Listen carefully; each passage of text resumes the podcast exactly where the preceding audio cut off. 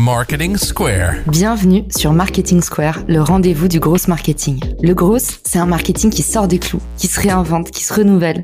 C'est aussi un mindset qui repose sur l'envie de se dépasser, de se détacher de ses opinions une bonne fois pour toutes et d'apprendre en continu. Si tu te reconnais dans cette description, que tu sois débutant ou expert, abonne-toi. Ce podcast va devenir ton meilleur allié. Vous êtes une marque ou une entreprise qui cherchez à étendre votre portée sur les réseaux sociaux ou bien un créateur de contenu à la recherche de partenariats? Richmaker est là pour vous aider. Cette plateforme de mise en relation entre marques et influenceurs spécialisée en B2B est conçue pour vous permettre de toucher de nouvelles audiences à moindre coût. Avec Richmaker, vous pouvez trouver les partenaires idéaux pour votre prochaine collab en un clic. Rendez-vous sur Richmaker pour faire le plein d'idées et développer ce levier inexploité qu'est le partenariat. Bon épisode à tous Bonjour à tous et bienvenue dans ce nouvel épisode de Marketing Square. Aujourd'hui, je suis avec Romain Bouvet et on va parler d'un sujet, la question à 10 000 euros, comment vendre plus cher? Comment vendre ou comment se vendre hein, C'est toujours la sempiternelle question. Romain, bienvenue dans le podcast. Tu es à la fois docteur en psychologie sociale, consultant et formateur. Raconte-nous un petit peu, c'est quoi ton parcours? Alors déjà, merci beaucoup pour euh, l'invitation Caroline.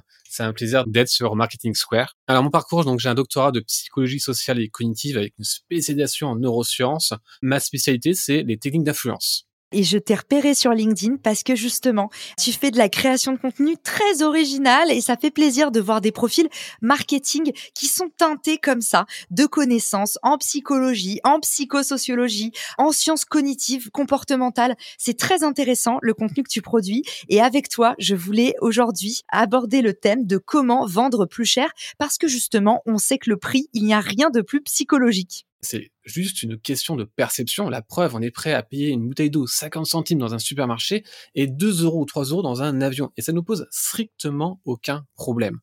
Donc, en fait, le prix est purement psychologique car le cerveau ne sait tout simplement pas évaluer un prix. Il ne sait pas ce qui est cher ou pas cher. Il peut que comparer un prix, mais il ne sait pas évaluer un produit ou un service. Donc, la première chose, en effet, c'est que c'est psychologique. Mais la deuxième chose qui est très importante, c'est qu'on a un rapport très particulier avec le prix. C'est que dès qu'on voit un prix, on a une zone du cerveau qui s'active, qui est le cortex insulaire. C'est une zone qui est liée à la douleur. En gros, quand on présente nos prix, on active une douleur liée à la physique. Par exemple, quand on a un comportement un peu euh, irrationnel qu'on a observé, les gens ils mettent euh, les produits dans le panier, euh, dans un e-commerce, ils sont prêts à l'acheter, puis ils l'achètent pas. On ne sait pas pourquoi. Parce que tout simplement, au moment où ils ont mis ajouter au panier, là, il y a une douleur qui s'est activée. Et il y a des objections qui arrivent. Et à partir de là, ben, ils vont repousser au lendemain l'achat ou plus tard. Alors comment faire maintenant pour vendre ces tarifs chers? Et pourquoi il faut vendre cher? Parce que le prix détermine votre expertise. Plus vous êtes cher, plus vous êtes compétent. C'est normal, c'est ce qu'on apprend euh, dans euh, notre expérience. On a compris que quand on payait cher, on avait une meilleure expérience. Donc un consultant, par exemple, qui vend cher, est forcément plus compétent que quelqu'un qui vend pas cher. Un psychologue qui vend à 50 euros de l'heure est moins compétent qu'un psychologue qui vend à 120 euros de l'heure. Toi, Romain, comment tu fais pour fixer tes prix? Pour fixer mes prix, je vais toujours regarder les prix du marché et j'ai deux stratégies pour mes entreprises ou pour mes clients. Soit je suis le plus cher, soit je suis le moins cher. Donc le moins cher, c'est la technique d'Amazon. Je fais pas de marketing, mais je sais délivrer de façon très rapide et simple et efficace. Parce que justement, on va devoir gérer le SAV client qui va être compliqué. Donc il faut que tout le côté délivrabilité soit ultra opérationnel. Sinon, je mets le plus cher du marché pourquoi? Parce que être au milieu, c'est compliqué. moi, je vais donner mon tarif, j'ai pas de problème avec ça. Pour accompagner une entreprise pendant 8 semaines, c'est 20 000 euros. Et c'est vraiment le minimum. Je vais jamais descendre en dessous. Ou 9 000 euros la journée. Après, j'ai des groupes du 440, mais je ne fais pas la différence entre un grand groupe ou un plus petit. Et ça fonctionne très bien. Au contraire, mais j'ai fait moi-même l'erreur parce que quand j'étais chercheur au CNRS, j'avais pas cette culture du marketing, j'avais pas cette culture justement de l'entrepreneuriat. Je, ne connaissais strictement rien du tout et je vendais 800 euros la journée c'était très difficile pour moi de vendre. Et c'est un Américain qui m'a dit non mais habille-toi mieux et place son prix à 9000. Ah les Américains ils abusent. J'étais pas très bien habillé, j'avais pas le costard qu'il fallait. Et du coup, ben, j'ai appliqué son conseil et ça a tout débloqué. Et c'est vrai que j'ai vu la différence même dans le rapport client. Donc ça, c'est très important. J'adore ce que tu dis et ça me rappelle, je bossais dans la mode pour hommes à New York et alors moi j'ai jamais été euh, hyper coquette. Donc euh, tu sais, je faisais un travail de bureau, j'étais pas en représentation donc je m'habillais un peu comme une geekos et le mec, le manager de la boutique, il m'a donné un peu le même conseil. Tu sais, les Américains en plus, ils ont toujours un ton très solennel quand ils disent les choses, tu t'attends à avoir une révélation et il m'a dit ce truc qui m'a vraiment marqué avec ce ton hyper sérieux, il m'a dit "Tu dois pas t'habiller pour le job que tu as, tu dois t'habiller pour le job que tu veux." Et en fait, je dois admettre que plus les années passent, Romain, plus je rejoins le conseil de ce manager de dress for the job you want. C'est un truc, en tout cas, plus j'avance dans la vie, moi, je trouve ça bullshit. En fait, c'est totalement vrai. Mais en effet, ce qu'on appelle le signal en psychologie, on évalue quelqu'un par rapport à sa façon d'être. Donc, quand moi, j'arrivais avec un costard euh, pas haut de gamme, parce que c'est vrai que c'est pas notre culture, moi, on m'a fait la remarque. On m'a dit, Romain, pourquoi vous n'avez pas de montre bah, Je dis, parce que j'ai l'heure sur mon iPhone. Pourquoi j'ai pas de Rolex? Alors que moi, je déteste avoir des trucs sur moi, je suis minimaliste euh, au plus haut possible, mais j'ai su m'adapter et j'ai vu la différence. Et quand j'ai investi, en effet, c'était plus facile déjà. Quand je vends des conférences ou quand je vends des prestations à prix élevé, chaque mot qui sort de ma bouche à ce moment-là a de la valeur. Quand c'est faible, c'est faible. Et donc j'ai vu la différence. Maintenant, vous allez me dire, ok, très bien, mais euh, ça suffit pas d'avoir une belle description, un beau marketing. Comment je vais closer? Comment je vais avoir mon client en face? Et comment je vais me différencier par rapport à des concurrents? Là, ce que je vais partager, Caroline, c'est important parce que c'est issu de recherches scientifiques. On a été financé par un consortium de banques d'assurance pour évaluer dans les entretiens de vente quelles étaient les meilleures stratégies. Donc on s'est basé sur des études américaines, on a observé et l'élément que je vais vous donner, ça permet de, on va dire, vendre à ce qu'on appelle une variance en, en sciences, c'est 42% de la variance, ça veut dire que ça explique 42% de la vente avec une stratégie. Ça marche pour toutes les entreprises, hein. euh, peu importe si c'est Total ou un freelance. Quand vous avez votre client en face, vous devez tout simplement lui poser les bonnes questions. Ça, c'est normal pour comprendre ses douleurs. La différence, c'est que ici, tout le monde va commencer à présenter son produit, son service, et là, vous ne devez pas le faire. Ce que vous allez devoir faire, c'est d'activer de la dopamine. Comment on active de la dopamine? En fait, il faut apporter quelque chose de nouveau à votre client. Donc, une nouvelle vision de voir les choses ou une nouvelle vision de voir son problème. Il doit se dire, ah ouais, j'avais pas vu ça. Et à partir de là, vous allez faire la distinction entre les autres et vous. Parce qu'il va se dire, ah non, mais ok, lui, il a compris, il m'a apporté quelque chose de nouveau. Et donc, du coup, à partir de là, c'est ça qui va déterminer la vente. On a testé pas mal de, techniques, on a comparé, les résultats vont dans un prochain livre qui va arriver, où on a comparé en effet les techniques de PNL, de tout ça. On, a ces résultats. Alors, synchroniser avec euh, l'émotion client, oui, ça augmente probablement la confiance, mais ce ne sont pas des choses quantifiables. Je n'ai pas une expérience scientifique sur l'entretien de vente qui va prouver que ça fonctionne. Alors ça fonctionne pour les pourboires, par exemple, on apprécie mieux quelqu'un qui reprend nos mots, mais on n'a pas une preuve sur des longs entretiens. Pourquoi? Parce que le client, il a un problème. Dès que vous avez parlé de son problème, il va vous oublier. Moi, ce que je conseille, déjà, c'est pas de poser plein de questions. Plus vous posez des questions, plus vous allez considérer que la personne n'est pas spécialiste. Un médecin qui commence à poser plein plein de questions, vous dites OK, lui euh, c'est pas bon. Vous préférez un médecin qui va poser trois questions qui dit OK, c'est ça que vous avez. Mais quand vous posez des questions, il faut le faire de la bonne façon. Donc là, il y a des études du MIT qui montrent que la façon de poser les questions va influencer la perception du problème du client. Au début, vous devez commencer par des questions un peu généralistes. Après, vous allez commencer à approfondir. Alors, je vais vous donner un exemple concret, ce sera plus simple. On va reprendre l'idée du site web. Vous pouvez dire, qu'est-ce que vous attendez d'un site web? Ça, c'est une mauvaise question. La question que vous devez poser, c'est pourquoi souhaitez-vous un nouveau site web maintenant? Il y a le pourquoi qui active la cause et maintenant qui active l'urgence. Et là, la personne, elle va dire quoi? Elle va dire, en fait, je veux un site web parce qu'aujourd'hui, on a des problèmes de conversion. Donc là, il partage son point de vue, il partage son problème. Et là, on va directement, très rapidement, avec une seule question au problème du client. Poser la bonne question, c'est vraiment très important. Il faut un peu les préparer à l'avance et rapidement aller à la douleur du client. Et c'est ça qui va permettre de comprendre, lui, sa perception. En plus, il va partager son point de vue. Donc ça, c'est très important. Même étude du MIT montre que dès que le client partage son point de vue, ça active de la confiance directement euh, de manière générale. Et quand vous avez compris son problème, c'est là que vous allez devoir lui faire un switch mental. C'est-à-dire que c'est ici que vous allez introduire la dopamine, parce que quelque chose de nouveau active automatiquement la dopamine. Donc, il faut qu'il ait une nouvelle perception de son problème ou une nouvelle perception de sa solution. Et là, c'est la deuxième étape. Juste en faisant ça, vous allez augmenter vos ventes. Du coup, pour l'amener à une deuxième perception de son problème, est-ce que tu as un framework où on peut euh, justement euh, changer ce paradigme du genre euh, en vente, tu dis bah voilà, parle pas de ton produit, parle de la transformation. Donc au lieu de dire je fais, dis j'accompagne, j'aide à. Est-ce que tu as des petits conseils pour nous? Parce que concrètement, on se demande effectivement comment est-ce qu'on peut opérer cette transformation? Les Américains disent ici, il faut que vous soyez un professeur, vous allez devant tout simplement éduquer. Donc quand quelqu'un ne comprend pas pourquoi il ne commande pas son taux de conversion, là on va dire, le problème aujourd'hui c'est que les sites web, c'est devenu un élément extrêmement important pour vendre. Les clients, quand ils arrivent, ils vont analyser en 10 secondes si vont rester ou pas. Et donc si en 10 secondes vous ne les avez pas convaincus avec une proposition de valeur unique, avec trois revendications thérapeutiques, où ils vont comprendre rapidement, en moins de 10 secondes, pourquoi ils doivent aller plus loin.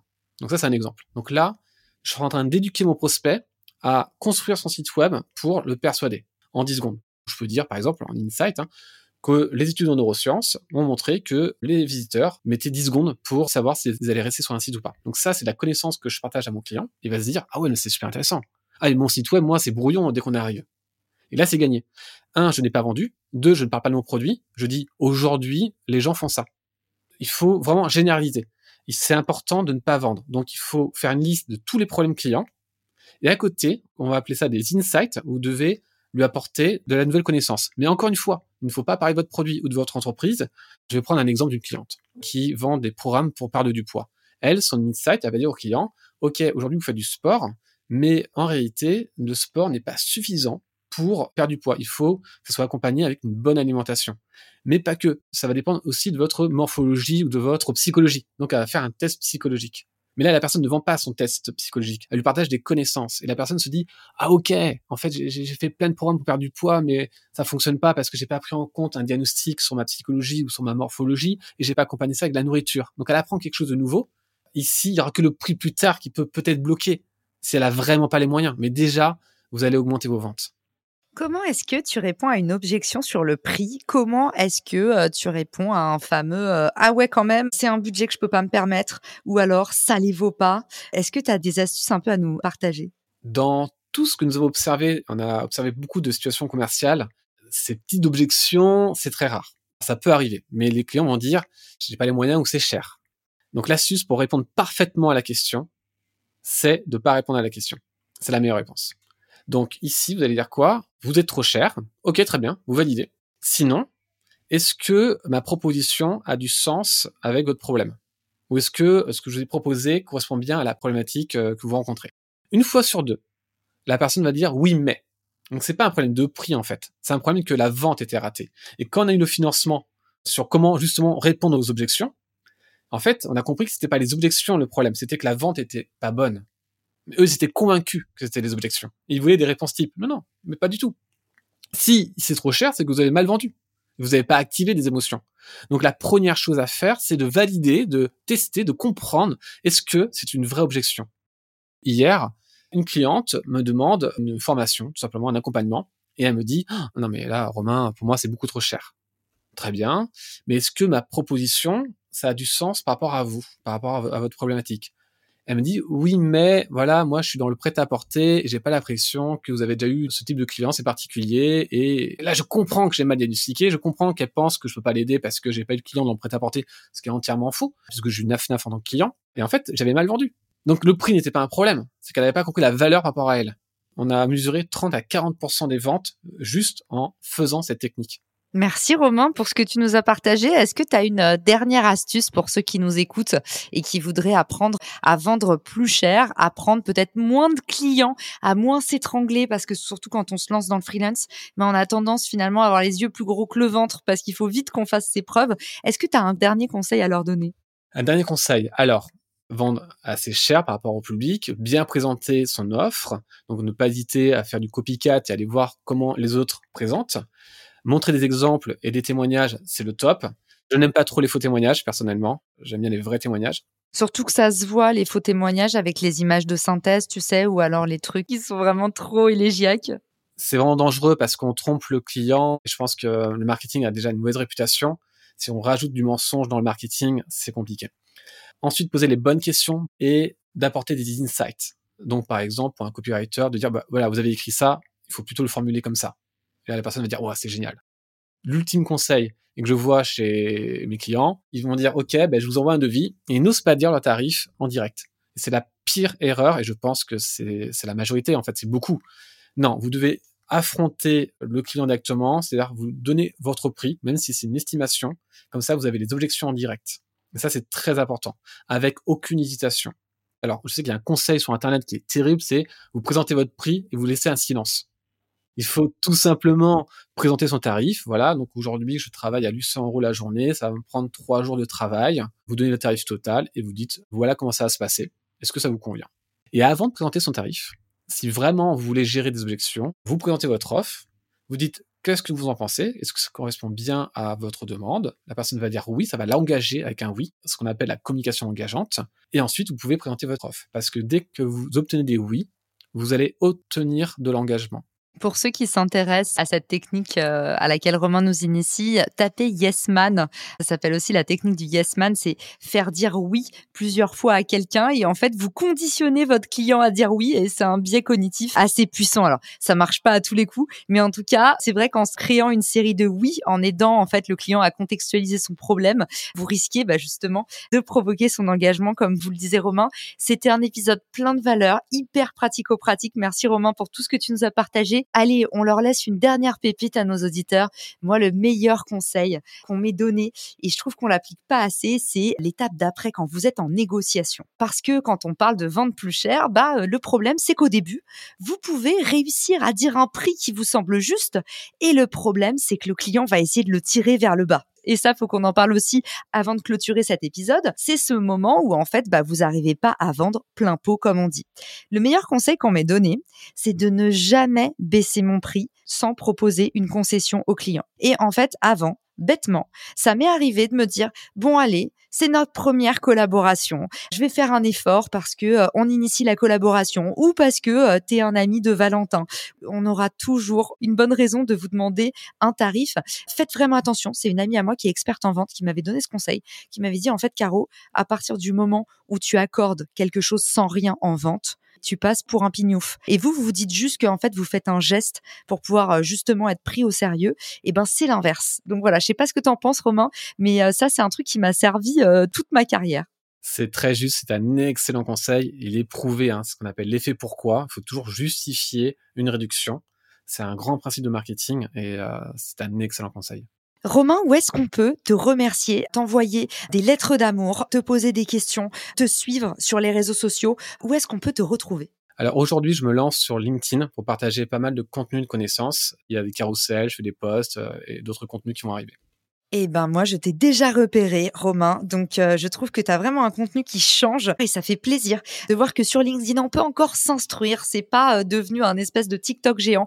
Donc, euh, bravo pour ce que tu fais, Romain. On suivra tes aventures avec grand plaisir et j'invite tous les auditeurs à aller te rejoindre sur LinkedIn et puis nous envoyer leur retour sur cet épisode. C'est pour ça qu'on le fait, pour vous apporter un maximum de conseils pour que vous puissiez lancer ou doper vos business. Merci à tous pour votre écoute. À bientôt. À tous. À très vite dans le podcast. Ciao